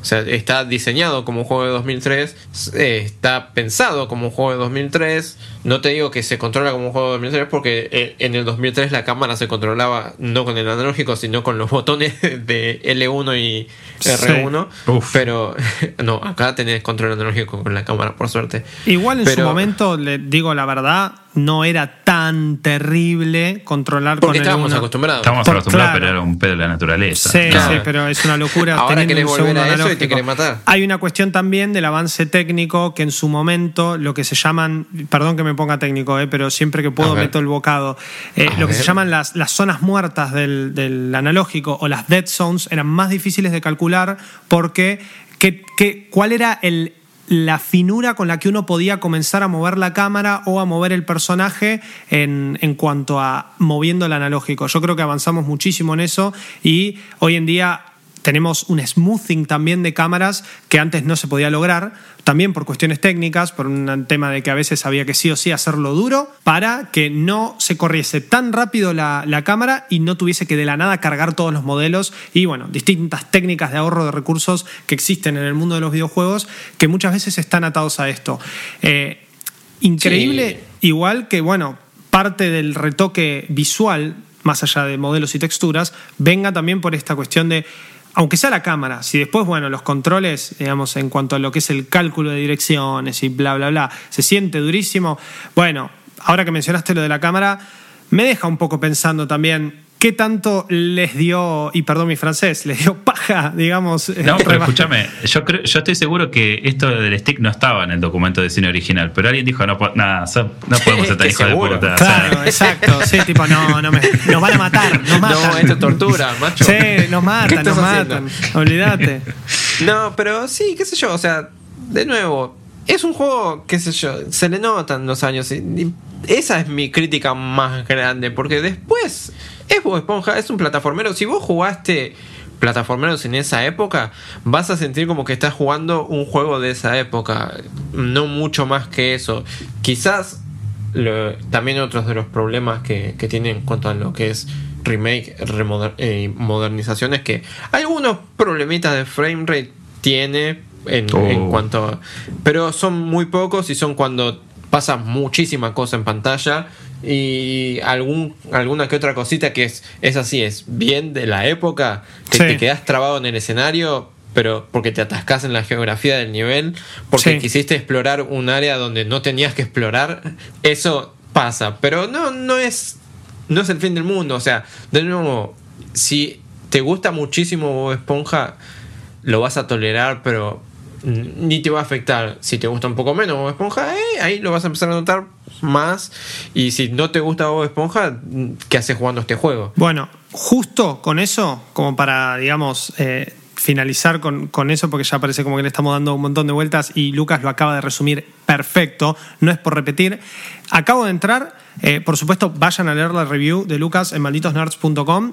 Acá incluso esto cuenta para lo que es nuestro score, porque por supuesto, como saben, estamos en Metacritic y nuestros scores van a Metacritic. Eh, en Metacritic, de parte de la prensa, tiene 67 Rehydrated, pero de User Score, y justo que estamos en vísperas de, y semanas de que todo esto en Metacritic, el User Score y todo es un quilombo, el Battle for Bikini Bottom tiene 9.1 y en Steam tiene extremadamente positivo. Y vos te empezás a, empezás a ver las primeras reviews y es tipo SpongeBob Game, period. Eh, juego de, de Bob Esponja, listo. Entonces, ahí está, ya está. Ya sabes perfectamente por qué este juego no tuvo tampoco el retoque. Si los muchachos de THQ se la jugaron, se la jugaron bárbaro y le salió redonda. Es así. Después que el juego esté bueno no es otra cosa, pero yo digo, a nivel comercial, yo los aplaudo. Si Aparte, en Steam está a 600 pesos, así que si, Claro. si tenés una computadora que te lo corre, ya está. Exactamente, tenés la versión de PC que, bueno, si tiene estas cuestioncitas técnicas que mencionabas y, y, digamos, el juego tiene esa, esa cuestión más gráfica de ahora, quizás no lo podés correr con cualquier cosa, pero ni hablar que si tenés una PC le tenés que dar por ese lado, es así. Eh, Bueno, entonces, podemos decir que por ahora, por 650 pesos, te llevas los dos juegos de- Del día. Claro. del día, ¿no? El menú del día por 650 pesos. Malditos Games. Literal, y, y- y quédense ahí, porque el mío es gratis. Entonces, Por eso, ya bueno. está. O sea, este podcast cuesta 650 pesos. Eh, bueno, igual, por supuesto, no está en descuento por las sales, tiene sentido, acaba de salir el juego, así que nada, es como que ta- ta- estaríamos pidiendo un montón si, si ya está en descuento. Pero bueno, medio como que es un Lucas Recommends por ahí. Sí, sí, si te gusta Bob Esponja, dale para adelante. Dale para adelante. Me encantó. Me encantó, me encantó. Bueno, y finalmente quedo yo. Eh, pensamos que nos íbamos a quedar cortos de tiempo y para nada, porque Bob Esponja dio que hablar. Eh, lo que. A ver. A ver. Yo. Sí, sí, sí. A ver. Nada, no, está bien. Hay una cuestión. Y, y Lucas acá lo sabe muy bien. Yo me presento. eh, soy Juaco, el hombre que le gusta hacer muchas introducciones en sus temas de podcast. Eh, lo mismo hago en anime. Le, gu- así le que- gusta la mística de, de- de Claro. entrar en un tema sin decir cuál es el tema. Igual lo estoy perfeccionando, ¿eh? Yo de entrada agarro. Yo voy a hablar de Pokémon Café Mix, la nueva propuesta mobile y spin-off del mundo Pokémon que se agarra de toda la cuestión puzzle, que no es nueva para la franquicia, para nada, porque eh, Pokémon Puzzle League es uno de los mejores juegos de puzzles que he jugado en mi vida. Y el ya- Shuffle también tenía. Eh, Yo lo vi muy parecido al Shuffle también. bueno, ahí- y justamente a eso, a eso iba. Eh, el Shuffle es, eh, si mal no recuerdo, por lo menos la última vez que salió, estuvo en mobile y en Nintendo 3DS. Los más que, que quieran hilar más fino en la historia de Pokémon pueden llegar a pensar en un Pokémon Tosei, eh, que es decir, un desastre, por lo menos a mí nunca me gustó personalmente del mundo de los puzzles. Medio como que cada juego de Pokémon que hacía el spin-off al, al mundo puzzle siempre se agarró de eh, otro mm, de otro juego, ¿no? Y, y menos mal que te tengo Luca acá porque Pokémon Café Mix es igual a un juego mobile que ya existe, no sé si sigue funcionando, de Love Live. Eh, Uy, no, no lo. Sí, el que se jugaba con los Nesoberi o como se llaman los. Sí, los Zoom Zoom, podemos Sí, decir. ese. Eh, no me acuerdo ahora el nombre. Hace un ratito mi hermano, que él y la novia son fanáticos de Love Live, también me lo había mencionado. Ahora se me fue el nombre. Pero sí, sé de qué me estás hablando. Bueno, ¿qué pasa? Eh, Pokémon Puzzle League en su momento nos traía y nos hacía acordar un poco a Puyo Puyo, a algunas, a, bueno, Tetris, y tenía como que sus cosas, ojo, no estoy diciendo que sean iguales, no me quemen, no me maten. Estoy diciendo que se agarraba un poco de eso y no hay tenía... mirada levantada de ceja para vos. sí, sí, ahí Chopper está, se, se cansó de levantar las cejas. Eh, no, me refiero a que siempre tomó elementos de, otros juegos. Chop justamente mencionaba Pokémon Shuffle. Pokémon Shuffle es algo que salió en 2015, por lo menos la versión de móvil, que yo fue la que más jugué. Debo admitir que jugué muchísimo y eso literalmente era un Candy Crush de Pokémon. Y tenía la misma mecánica y la misma idea. Era hacer las cruces, las líneas, las columnas de eh, los Pokémon y a veces tenías, eh, digamos, luchabas contra voces en donde los combos de estos eh, conjuntos de colores o Pokémon hacían bajar la vida del boss. Tenías distintas habilidades especiales. Bueno, pero porque siempre se agarró de la impronta de Pokémon, que es al fin y al cabo coleccionar criaturas, evolucionar o mejorar esas criaturas con ataques, con bueno, nuevas formas, como dije recién, evolucionar, y eh, usar esas habilidades en cualquiera sea el género del juego. No importa si es un RPG de batallas por turno, no importa si es un action RPG, no importa si es un juego de carreras. No sé si se acuerdan de ese juego de carreras de Nintendo DS que había que romper la pantalla con el stylus. Se me fue el nombre. eh, me sale Rumble, pero no, Pokémon Rumble era el de los muñequitos No, a es otra cuerda. cosa. Sí, otra cosa también, que era medio un cooperativo action RPG de muñecos a cuerda. Bueno, Mutantísimo. Mutantísimo, pero y eh, esta semana tuvimos el mejor ejemplo, Pokémon Unite, un MOBA, más allá de por quién esté desarrollado, está avalado por Nintendo, un fucking, perdón mi francés, MOBA de Pokémon. Entonces, me parece que eh, un poco de, eh, nos está, e- esto es como el fin de esta, de esta historia de, oh, bueno, todo van a ser de Pokémon. Sí, sí, y me parece que siempre y cuando el aval de Nintendo esté atrás y la idea de Nintendo esté atrás, me parece que las cosas funcionan. A veces se quedan un poco cortas, como es el caso de Café Mix, pero me parece que las cosas funcionan. Yo te voy a ser sincero. Sí, Eh, ¿cu- séme ¿cuándo, fue que se sincero. prese- ¿Cuándo fue que se presentó Café Mix? El- Café- la semana pasada. Con la que. la Bueno, Direct. No sé Bueno, si y Direct, me olvidé- pero con la, el- la transmisión que terminaba de presentar las cosas de of Snap. Armor, ¿no? ¿O Eh, no, lo, eh, fue, digamos, terminaba esa presentación y salía Isle of Armor. La semana pasada tuvimos eh, Pokémon tanto- Café Mix. Pokémon, tanta noticia Sí. de Pokémon en estas dos semanas que ya me perdí. Pero el día que, que se anunció, yo lo vi, vi imágenes de el, el arte principal en Twitter y no tenía ni idea de qué era el juego. Bien. Y recién, cuando me enteré que era así de puzzles, dije, apa, nada que ver con lo que me imaginaba. Bueno, por eso digo, es, eh, es otro spin-off de Puzzles con que toma elementos de este juego de Love Live, que nuevamente se, se me fue el nombre, pero igual tampoco está disponible en nuestras regiones. Es un juego que era exclusivo japonés, que... eh, Ya de murió, la- me parece. de la serie Love Live, que sí, que tengo entendido que murió, pero que también nos hacía acordar un poco a lo que es Zoom Zoom, que es ese también, no sé si lo jugaron, Disney's Zoom Zoom, Sí. que son estos personajitos que son como eh, muñequitos de, de esas piedritas o esas bolsitas. Yo tengo un par, la verdad que son súper tiernos en versión física. Eso nació de un juego móvil que también era un Candy Crush de Disney, que incluso tuvo crossovers con Kingdom Hearts y podías tener a Sora, a Aqua y no sé si a Mickey, sí, pero de versión Kingdom Hearts. Adentro también tenías poderes, también tenías algunas habilidades especiales, pero sin embargo era juntar los colores.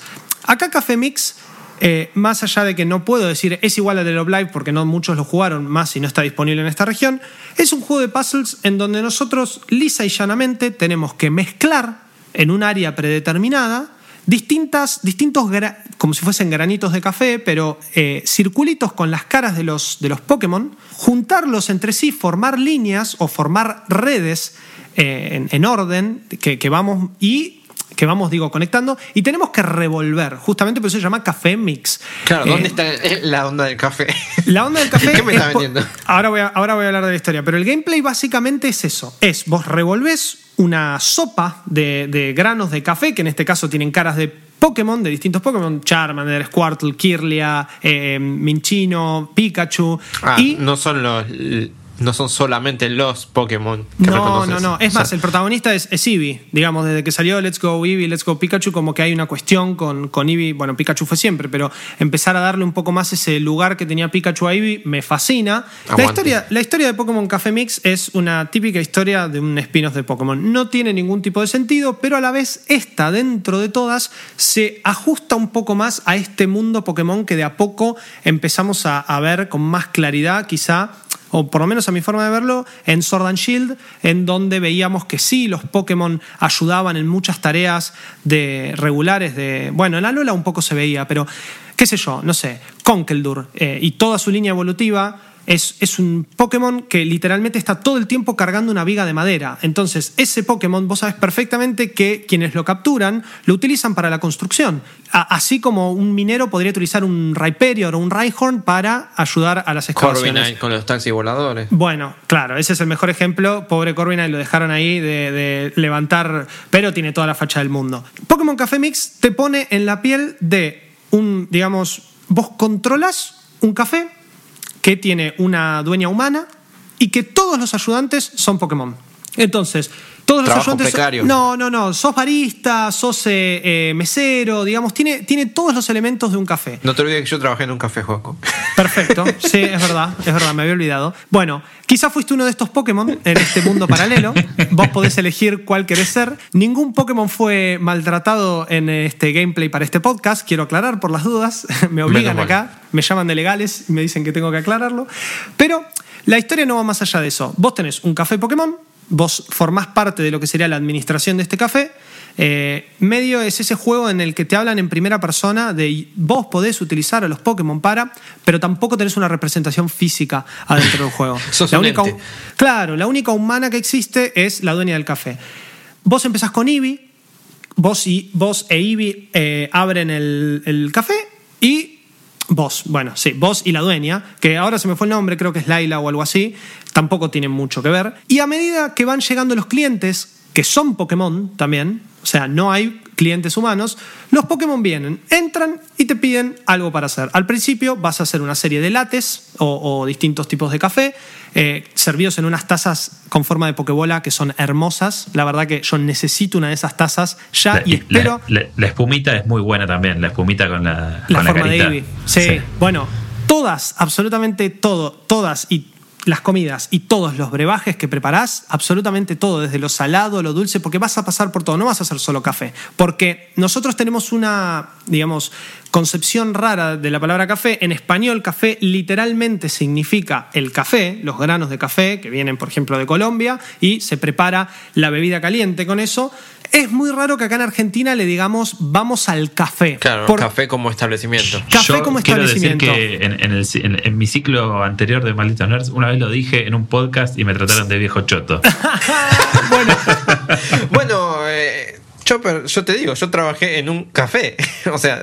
Bien, tenga ese abrazo. dale, virtual. Abrazo virtual entre ustedes. Bueno, Chop, yo te doy la red derecha porque, eh, digamos, no sé si esto o no, se decía antes, tampoco por una cuestión así te trataría ni, de viejo choto ni nada por el o somos los tres viejos chotos, ¿no sabes? Sí, por supuesto. Me parece que justo en nuestro país es una palabra que no se usa mucho. Entonces, eh, simplemente decimos, vamos a tomar un café, punto. Y te vas a sentar a cualquier cafetería, que ahí sería, esa sería la palabra, una cafetería. Eh, y en la cafetería, por supuesto que venden café, pero también tenés dulces, tenés salados, bueno, eso. Acá la palabra en inglés es café. Entonces vos tenés un café, vas a preparar desde pizzas de rowlet hasta eh, sándwiches de, de ductrio, ¿sí? Eh, no sé, em, panqueques de Jumper, Jumper, el Pokémon, digamos, el Corgi, culito culito, hmm. de el eh, Sword and Shield, de Galar, que es súper tierno y que justamente el foco, especialmente cuando lo usas en batalla, es de su parte trasera, que tiene hasta forma de corazón. Bueno, los panqueques de Jumper literalmente tienen eso encima, es súper tierno. La pregunta del millón, ¿hay té de Poltergeist? No, hay té de. No, ya está, cancelámelo. Y bueno, es que por lo menos no llegué. Puede ser que exista. El primer té que te, que te encontrás es uno de Lilligant, que es uno de los últimos eh, tipo planta que, salieron. Ya no me acuerdo si es Alola, si es Galar. La verdad que ya son 900 y pico. Sepan disculpar mi memoria si quieren criticarme. Son 900 y pico. Oh, y mucho más que inventar. claro, así. Bueno, pero lo, lo que me gusta del juego es que no, se molesta en contarte ninguna historia como es el caso de eh, Pokémon Masters, que es un, también un mobile que salió el año pasado, que al principio salió con todas, yo disfruté mucho y eventualmente cayó en, este, en esta decadencia que suelen tener los gachas, estos tipos de juegos japoneses en donde uno es gratis, pero junta una divisa interna en el juego que cuesta un huevo, la gasta en un literalmente un tragamonedas que muchas veces nos beneficia y muchas veces nos perjudica. Sí. Lucas es experto también en gachas. Eh, me gusta, el, me gusta el concepto de lo gratuito donde le metes a la sombra a morir, ¿no? Claro, exacto. Bueno, pero siguen siendo gratuitos. Pokémon Master cayó en eso. Sin embargo, Pokémon Master era una gran idea. La verdad que tenía una historia sumamente interesante, una historia original. Eh, nos presentaba esta dupla de entrenador Pokémon, que era lo que uno gacheaba o coleccionaba. Algunas muy interesantes, con incluso Pokémon legendarios. Pero era esto, era súper, eh, digamos, injusto la parte del tragamoneda y además había mucho farmeo, mucho mejora. Pero al fin y al cabo era un RPG. Esto es un puzzle game, entonces no cae en absolutamente nada de eso. Sin embargo, no deja de tener microtransacciones que no son para nada nocivas. ¿Por qué? Como decía, el juego no se presta en historia como Pokémon Masters. El juego, la historia del juego es simplemente vos tenés que mejorar tu café y cada vez vas a tener más clientes que te van a estar trayendo nuevas eh, recetas, o sea, nuevas, perdón, nuevos pedidos que van a despertar en nuevas recetas y a medida que uno va realizando las comandas, que son los niveles, esas comandas, cada tantas comandas nos van a ir dando nuevas piezas para nuestro café. Esas nuevas piezas nos van a ir destrabando nuevas dificultades en cada nivel, que ahora voy a hablar de eso, y a su vez nuevas recetas. Después, más allá de eso, tenemos una divisa que se, que se colecciona, que son como unas avellanas doradas, que sirven para comprar power-ups, que nos van a servir para mejorar, eh, digamos, pasar más rápido los niveles. Estos power-ups, si vos te quedás sin esas eh, eh, avellanas para comprar, se pueden comprar avellanas con plata de verdad. Los precios son como cualquier juego móvil, son altísimos para lo que ofrecen. Estamos hablando de quizás 100 dólares para poder comprar el mejor paquete Uf. que, que quizá te pueda llegar a, a durar, sí, todo tu pasada por el juego. Yo, yo tengo acá lo- en la lista de precios, o sea, en realidad es un resumen de los precios y son de entre 99 centavos de dólar y 50 dólares. Claro, pero la, la de 99 centavos de dólar es, no te sirve de absolutamente nada. O sea, si Claro. ves después lo que tenés que comprar, los paquetes que tenés que comprar con esas avellanas o esas... eh, no, me parece que avellanas es, es uno de los hazards y, y esto es otro tipo de fruto seco. La verdad que tampoco soy experto No, en frutos no secos. viene al caso. No viene al caso. Es, digamos... Vos no, es un vos no trabajarías en un café, Juanco, así no, para nada, para nada. No, se- sería malísimo y se me caería todo porque además soy bastante torpe al moverme, así que olvídate. Gastarían más plata en cubrir los cafés que estoy tirando a que lo que ganarían vendiéndolos. Pero bueno, eh, digamos, esa es la parte mobile más, más fiera. Eh, y me gusta arrancar con esto antes de siquiera meterme, que ya les expliqué lo básico del gameplay, pero de meterme en eso, porque es un juego que te ofrece una opción puzzle o sea, una opción de rompecabezas, si se quiere, en español, o una opción de juego que jugarías en el bondi o en el subte, pero en este momento de pandemia no podemos, entonces, eh, porque, a ver, estás en tu casa, sea que estás laburando, sea que estás eh, viendo una película, sea que estás esperando que se termine de cocinar la, la comida, te jugás un par de niveles de Café Mix. Y no hay nada en el, en el mundo de Café Mix, en su lado mobile, que realmente te incite a tener que comprar nada, eh, a, a tener que gastar dinero real, eso decía. Claro, no es como la estamina de un montón de juegos que se te acaba y te dice, podés rellenarla con si gastas tal cosa y tal cosa te sale. Eh, eh, 30 Este tiene vidas, eh, ojo que tiene vidas, pero se te regeneran cada media hora. O sea que Exacto. tampoco es tan mal. Y menos mal que me dio el pie porque justo iba a eso. Las vidas se pueden recargar con estas avellanas que a la vez es lo que compras o lo que conseguís con las misiones o eh, obviamente el famoso login bonus o el bonus de, login por día. También al terminar cierto tipo de eh, desafíos que se van eh, rellenando en distintas tarjetas que tenemos. Bueno, son típicas cosas de este, de este juego online que te va, te va llevando a, a superar niveles y que eventualmente se empieza a complicar. Como pasaba con Candy Crush. Mi vieja era fanática y súper adicta a Candy Crush y me decía, yo quizá casualmente lo probaba y iba por el nivel 30 y pico y ya me empezaba a dar un poco de fiaca y mi vieja me decía, no, me trabé en el 490 y yo, ¿qué? Bueno, acá hay un montón de comandas, la realidad es que hay bastante contenido, hay bastantes niveles, no tengo el número exacto, pero yo hice 30 y pico, mi hermano ya creo que va por las 60 y pico y creo que hay bastantes más. eh, y lo fui haciendo en el transcurso de estos días. Obviamente yo quizá lo hice más rápido por el hecho de querer probar más o menos todo para traerlo acá. Pero eh, estoy seguro que casualmente es un juego que duraría mucho más de lo que pueda llegar a durar en este contexto en donde esto, tenés ganas de jugar algo nuevo de Pokémon y le das, le das, le das, le das y eventualmente o se te Ya está. complica mucho, claro, o se te complica mucho o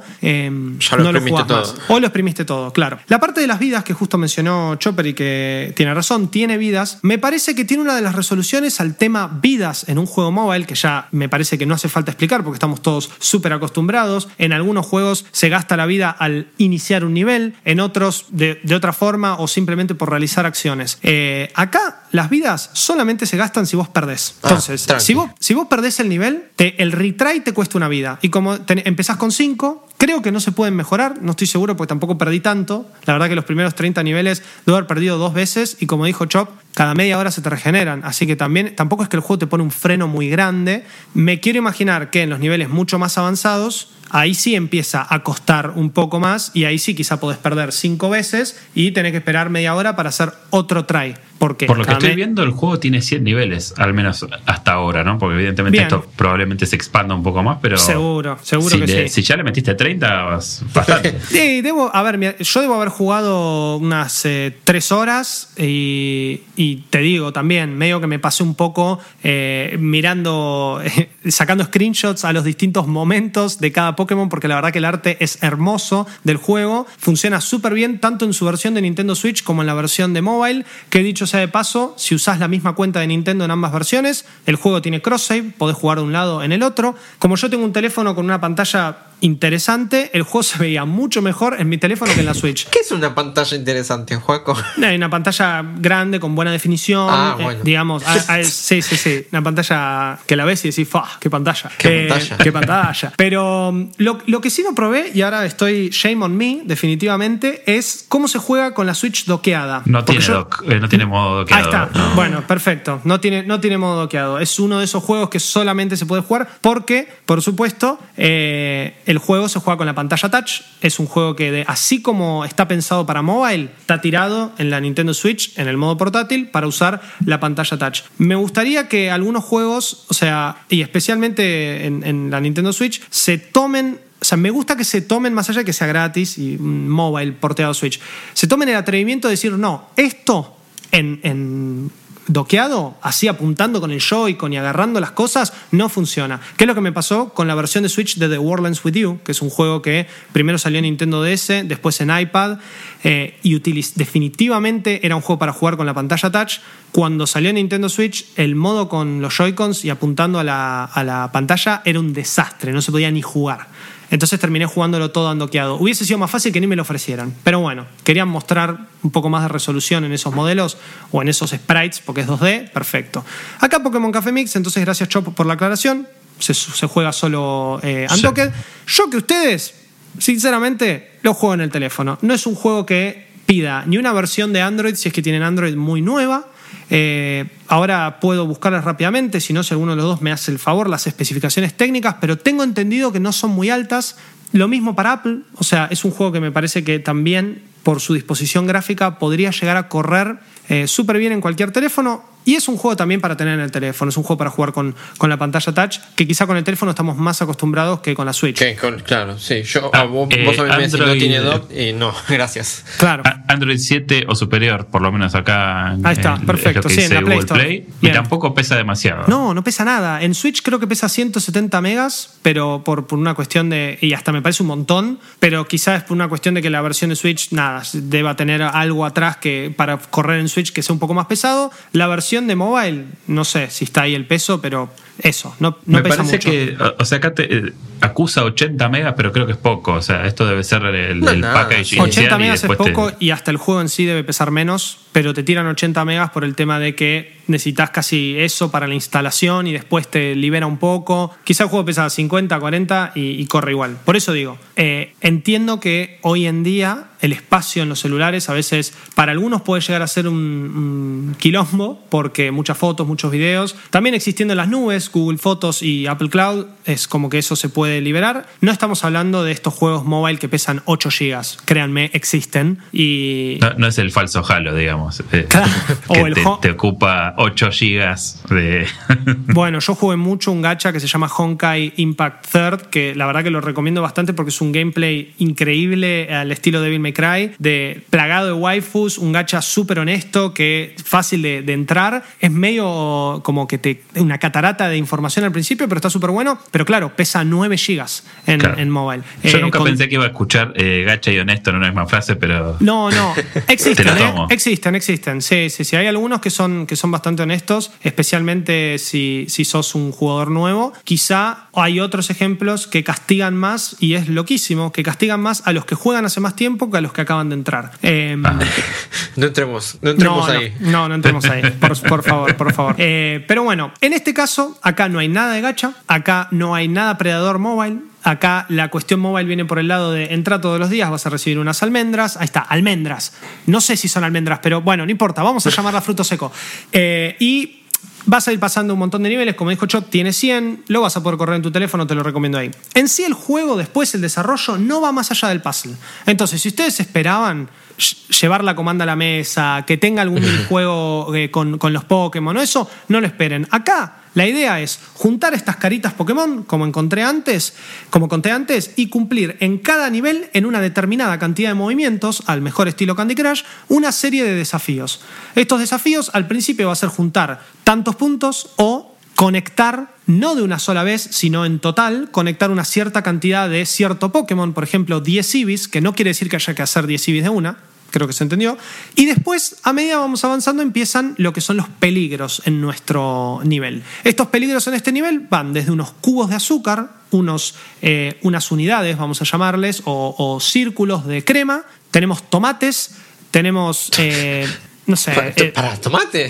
Sí, tenemos aceite. Es porque, como les dije, no siempre vamos a estar haciendo café. No es que le ponen tomate al café. Ah, Sí, aparte, sé, digamos, en ciertos niveles vos tenés como algunas condiciones específicas que además Claro. de, de juntar, digamos, la- las cabecitas que te dicen ahí, te dicen, che, bueno, tenés que liberarme esto de tomates. Entonces juntás y lo tirás en una canasta que hay ahí. La canasta Eh, está ubicada en cierto punto del nivel, claro, y uno tiene que ir rompiendo o empujando, y esto es una estrategia válida porque lo he hecho varias veces, empujando con tu super mega mix de Pokémon el tomate adentro de la canasta, rompiendo los cubos de azúcar que tienen una cierta vida y que cada vez que le explotan estas, casi, estas caritas, cuando las juntás y pasa cierto tiempo, estas caritas explotan. Eh, rompes los cubos de azúcar, rompes los, eh, las barreras de aceite, bueno, hay un montón de cosas. Eso, digamos, no quiero entrar mucho en detalle porque al fin y al cabo es un poco el desarrollo del juego. Nunca se siente injusto. Te digo, en los primeros 30 niveles al menos no, no se sentía injusto, más que nada porque, sí, perdés por un error, pero a la vez el juego te da las herramientas para que esto sea más ameno. Estas herramientas incluyen desde estos poderes que yo les decía que se pueden comprar en distintos packs con las avellanas, que si te faltan podés ir a comprar con plata de verdad, o si no, después el juego tiene como una especie de poder, que es un único poder que, que implica explosión, de, con distintos efectos que se carga con una barra y esa barra se carga más rápido a medida que vayamos juntando más caritas Pokémon. Entonces, esos puntos que nosotros hacemos juntando las caritas y mezclando o haciendo todo este revoleo, eh, se va a llenar esa barrita y depende el Pokémon que nosotros hayamos elegido como líder al principio de cada misión, que obviamente el roster se va a ir eh, mejorando a medida avancemos. Los nuevos clientes van a ir siendo regulares, o sea, van a ir viniendo cada vez más. Y una vez que nosotros vamos llenando una barra de amistad, que a veces tienen algunos bonus por mero hecho del juego, no es que nosotros podemos hacer algo para que ese bonus ocurra, eh, vamos a ir mejorando esa barra. Cuando la mejoramos por primera vez, el Pokémon se une al café y es como que en su ladrido te dice, hola, quiero trabajar acá. Y vos le decís, sí, por Lo supuesto. reclutás después de que Claro. tanto. Ya que pagó, como no te pagó, lo haces laburar. Es la famosa de no tener plata, lava los platos. Bueno, laburar en el café. Eh, eso lo haces, digamos, sumando a tu equipo distintos Pokémon. Cada Pokémon tiene una habilidad y tiene también una eh, especialidad de eh, los tipos de comida o brebaje que puede hacer. Hay algunos que son específicos para té, o sea, para drinks, para café, para té. Hay otro que es para comida, para cierto tipo de comida. Hay otro que es para eh, bebidas más chicas. Bueno, ¿en qué se basa esta especialidad?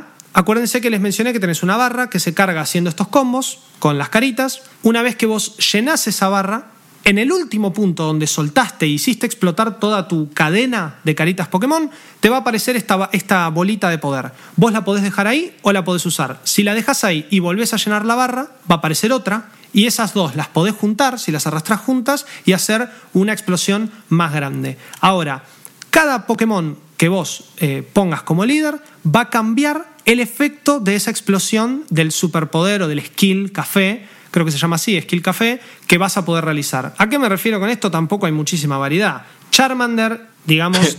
eh, Debe tirar fuego. la hace explotar hacia la derecha y la animación es que le tira fuego como si fuese a unas, eh, no me sale, eh, teteras de café o de té y las, obviamente las calienta. Esa animación no tiene nada que ver con el efecto real, es simplemente por acompañar, como todo es súper cute, es súper bienvenido, la verdad que no, no molesta, pero eso, tira la explosión hacia la derecha y en cierto, radio, en cierto tamaño. Minchino lo hace para la izquierda, Eevee lo hace en círculo. Entonces, medio como que. Ah, y, eh, y después eh, otro, por ejemplo, Snubbull lo hace para abajo. Todavía no desbloquea el que lo hace para arriba, pero seguramente exista. Y después hay que ir viendo si lo hace para, en diagonal, si lo hace en cadena, si tiene un radio de explosión mucho más grande. Pero como que los poderes pasan por ahí, no van mucho más allá de eso. Y después, cada tanto, a medida avanz- eh, estemos en el nivel y vayamos pasando el turno a turno o el movimiento a movimiento, nos puede llegar a aparecer una trompeta que es básicamente como la dueña diciéndote vos podés, un cheer up, Eh. que esa trompeta tiene en un grado mucho más reducido el mismo efecto que este skill, también para distintos lados, y eso es random, a veces apunta para arriba, a veces para abajo, y lo podés usar para eh, romper tanto algunas eh, caras, digamos, si, si tu objetivo es sumar puntos, o los, eh, los peligros que tiene cada nivel. Como te dije, estos, ubicar los tomates, los cubos de azúcar, hay unas avellanas gigantes que solo se pueden romper con skills, entonces tu primer objetivo tiene que ser juntar estas barras lo más que puedas, acumular estos poderes y después hacer explotar las, las avellanas. Bueno, tiene este condimento de puzzle que está bueno porque quizá tenés cinco niveles iguales, te introducen un nuevo peligro, en este caso de los tomates, por ejemplo, tenés cinco niveles, cinco niveles con tomates. Después te introducen la- las cremas. Bueno, después tenés tomate y crema al mismo tiempo.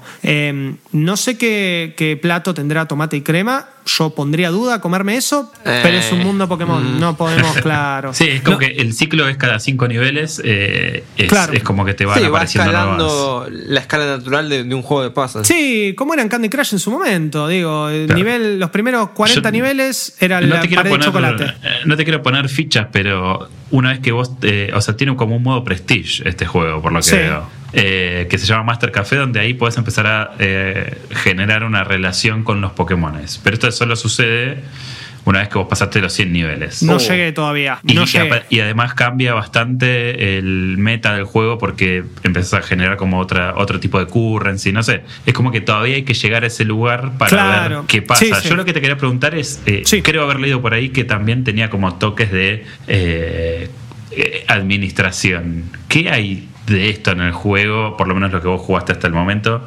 ¿O es solo Mira. la parte puzzle la que- de la que te ocupás? Es que ahí está el tema. Mm, No va tanto, o por lo menos en esta primera, en estas primeras impresiones, el juego salió el martes. Entonces, que salió el martes en Switch y en mobile, salió encima el martes a la noche, bastante tarde. Entonces pudimos jugar un poquito. Eh, mi hermano que avanzó un poco más me comentó que, bueno, acuérdense que yo les dije que cada tantos niveles uno va destrabando nuevas piezas para el eh, café. Una de estas piezas es la posibilidad de enviar mensajes a distintos Pokémon a través de Pelipper, que es obviamente igual que los Mystery Dungeon, nuestro mensajero Pokémon favorito, podés armar como una especie de, de fiestas en donde vos servís platos Fiesta para más de café. un Claro, fiesta en el café. Que servís más de un plato para cada Pokémon. Pero como no llegué a eso, me lo explicó un poco, pero medio que también le dije, bueno, para, ya voy a llegar. Jugué 30 niveles, eh, no llegué. No sé en qué momento llegará, pero digamos, en estas primeras impresiones, lo que les puedo decir es que, por lo menos este comienzo, no me dio a entender que había mucho de management, eh, porque entendí que el juego eso lo hacía solo. No es que yo tengo que ubicar o elegir qué cosas comprarme para, eh, no sé, hacer distintos platos en el café. Medio como que la progresión es lineal, porque también hay una sección en donde uno puede ver los distintos platos o las recetas. No te dan, y eso no me gustó, no te dan las recetas, porque muchos de estos platos, no sé si así per se, pero platos Pokémon existen, por ejemplo, en un Pokémon Café en Tokio, que, que Claro. incluso, incluso yo estuve y es es súper, súper eh, cute, eh, y todo está ambientado en, en Pokémon, pero acá no te dan las recetas, acá simplemente es la foto y una descripción. Son Entonces- recetas secretas, como la de la Cangreburger. Claro, exacto, A- a ahí. lo, que me- lo- lo- lo único que me hace ruido de todo esto, ahora que vos habl- hablaste de cómo funcionan los power-ups según los personajes, es que, ponele, si bien es liviano en cuanto a las microtransacciones, Hmm. eh, tenés, por ejemplo, el, el pack este de Pikachu que ayer estaba viendo, Sí. que es como una versión Sweet Pikachu que tiene como una, una skill especial. Ese, ese, esa variante Mm. solamente está disponible si vos lo pagás 5 dólares. Claro, y vos tenés que eso lo usás y encima se gasta. O sea, porque vos lo que comprás son estos power-ups que, sí, a, a niveles de, en comparación a lo que son las skills de los Pokémon, por lo menos al principio, porque una vez que vos lo conseguís para tu equipo, ese nivel de amistad sigue a- aumentando y eso a medida que aumenta va mejorando las estadísticas de ese Pokémon. Entonces, por ejemplo, si Eevee explota en círculo, bueno, un Eevee con amistad 3 va a explotar en cadena o va a explotar más en círculo. Igual hay un repertorio bastante grande de Pokémon. Lo que son los power-ups, que a veces te regalan con, con los desafíos estos de las tarjetas que mencioné, o los compras, son, digamos, eh, power-ups que están bastante rotos, en el sentido de, por ejemplo, hay un silbato que explota hacia arriba y hacia abajo, o tenés este Pikachu, que es verdad, solo existe con este pack si lo compras, y encima son 5 dólares. Claro, aparte, eh, eh, yo me refería a esto de que cada, cada Pokémon tiene como su eh, destreza con determinados platos. Claro. Los efectos que tiene este, este Pikachu especial, como que son únicos y solo podés acceder si, si gatillás. Que probable, o sea, y vos me podrías decir, con toda razón del mundo, ¿no? ¿a quién le importa si Onda es un juego gratis y es- no es que estás comprando Claro. eh, un buff para jugar al Call of Duty competitivo? O sea, es Pokémon Café Mix. O sea, medio que no, se cae eh, eh, la justificación de la compra, pero igual no deja de llamarme la atención, ¿no? No, sí, llama la atención porque es, pa- parece como que te están levantando una, una paywall bastante importante. A mi forma de verlo, y con estos primeros niveles jugados, que, bueno, básicamente es un 30% del juego, en ningún momento, para nada, ni de cerca, y lo mismo mi hermano que lleva jugado mucho más, sentimos como que había que comprar o, o- o existía la necesidad de la compra. Hay que ver si esto que vos mencionabas, Chop, de que ahí existe este modo master al terminar los 100 niveles. Claro, si ahí sí, no ahí tenemos, el- claro, si ahí no problema. tenemos nuevos niveles con mayor dificultad. Sí, son, son bastante más difíciles los niveles de. Y de- ahí de- quizá ese Sweet Pikachu pueda sonar bastante dulce, valga la redundancia, para eh, comprarlo y poder pasar el, esa- el nivel. esa Yo- metáfora, Juanjo. eh, gracias. Yo creo que, eh, por ejemplo, en estos 30 niveles, mi hermano lo usó creo que dos veces nomás y como dije, él jugó más que yo. No usé para nada estos power-ups. O sea, y es más, nunca me forcé a usarlos. Si perdía, perdía, que como dije me pasó un par de veces. Prefiero encontrarle otra vuelta y esperar, pero bueno, ese es mi yo paciente. Sabemos que estos juegos atacan por ese lado, por eh, eh, si el Candy Crush era con las vidas, acá te pasaste los 100 niveles y si querés esta nueva reversión master de los niveles y te van a decir, eh, tirate, un, tirate un Pikachu dulce, dale, pasa la tarjeta. Em, yo creo que es un juego que, por sobre todo, no solo en cuestiones de gameplay, sino que en cuestiones de esto que vos mencionás, de, de no adelantarse, no comprar y, y darle tiempo, es un juego que valora muchísimo la paciencia y que es bastante contradictorio a la premisa que te da, porque en los primeros niveles es mezclar y hacer volar todo así, un torbellino de, de mezcla de Pokémon. Después, cuando los tomates y las cremas, por ejemplo, son cosas que se mueven a la misma velocidad y que no están quietas en el nivel, como pasaba, por ejemplo, en las paredes de chocolate en Candy Crush, si vos te pones a hacer ese revoleo fantástico, se te van a volar los tomates al carancho o las cremas al carancho y no vas a poder para nada eh, romperlas. Entonces hay que con paciencia ir conectando y con paciencia ir eh, encontrando la vuelta de esta línea eh, para, eh, digamos, para, para que no, no, no, no revolear todo porque sí. Nivel a nivel, el juego nos va exigiendo que pensemos un poco más cómo generar estos contactos. A veces sí, este, existe la posibilidad de hacer el torbellino, como dije, y a veces existe la posibilidad, no, de, bueno, conecto y por más de que el combo no sea excelente o no sea maravilloso, que sea solamente genial, igualmente vamos a estar cumpliendo el objetivo, que es, por ejemplo, romper los cubos de azúcar. Eh, Bueno. Así que sí, digamos, creo, o sea, me, me extendí simplemente porque le quise dar un poco más de, de No, pero continuidad. evidentemente vale la pena. O sea, sí, sí, sin dudas. Eh, a ver, disponible También que es un gratis. juego gratis, obvio, pero... Gratis en Apple. Android, eh, Nintendo sí, Switch. si, si viene de arriba te paro un rayo con el pecho, así que obviamente yo ya lo descargué Claro. esto y ya lo jugué. Así que Cuando es gratis, lo único que te cuesta es tiempo. Así Claro. que- Sí, sí, exactamente. Pero bueno. Ni más ni eh, menos. eh, es el tiempo que para algunos depende, eh, ustedes juzgarán del otro lado que nos están escuchando, pueda llegar a sobrar. Como les dijimos, el pack de malditos games hoy cuesta 650 pesos eh, y por esa guita se pueden llevar el Ruiner para PC, el Bob Esponja para PC, si no, también lo tienen disponibles en las otras plataformas y Pokémon Café Mix, que eh, es En el, juego perfecto para ese bondi, para ese viaje al laburo, pero que- pero... cuando, cuando, salvo cuando si sos puedas volver, esencial. ¿no? Cuando se pueda. Cuando se pueda, claro. En este momento yo te digo, es el juego perfecto para jugar sentadito al lado del horno mientras se cocinan las empanadas que te vas a comer a la noche. Eso fue todo por hoy. Uy, no me Espero que. Qué rico. Espero que hayan disfrutado de este nuevo episodio de Malditos Games. Muchísimas gracias, Chop y Lucas, por haberme acompañado en esta Gracias bella tarde de jueves. A vos, gracias a vos, gracias a todos. eh, La vuelta ha por sido este triunfal, momento, ¿eh? por este gran momento. Sí, sí, ha sido triunfal. Te- un- un- la verdad, increíble tenerte de vuelta, Chop, y increíble, bueno, poder seguir hablando de que, de que las propuestas de hoy, la verdad que más o menos supieron cerrar. Nos vemos la semana que viene, ya veremos con qué. Recuerden que eh, todas las eh, reviews de los títulos que vamos a hablar acá y que solemos hablar y que streameamos y demás, las pueden encontrar en malditosnerds.com. Muchos de los streamings que hacemos semanalmente y que también lo pueden ver en nuestro canal de YouTube, Malditos Nerds BX, Los van a encontrar también en el 600 de Flow, en Manijomio, nuestra, nuestro nuevo canal, que ya no es tan nuevo, pero tiene ahí su poder, con un montón de contenido de gaming que hacemos en exclusiva y para el on demand. Por ejemplo, pueden encontrar todo el de Last of Us 2 ahí, jugado por Rippy, así que vayan corriendo eso y también nuestros eh, podcasts, nuestro último spoilercast de The Last of Us. Nada, hay un montón de cosas. No los aburro más. Nos vemos la semana que viene. Digan chau. Chau. Chau, chau, chau, chau. chau. Esto fue Malditos Games, el podcast fichinero de Malditos Nerds.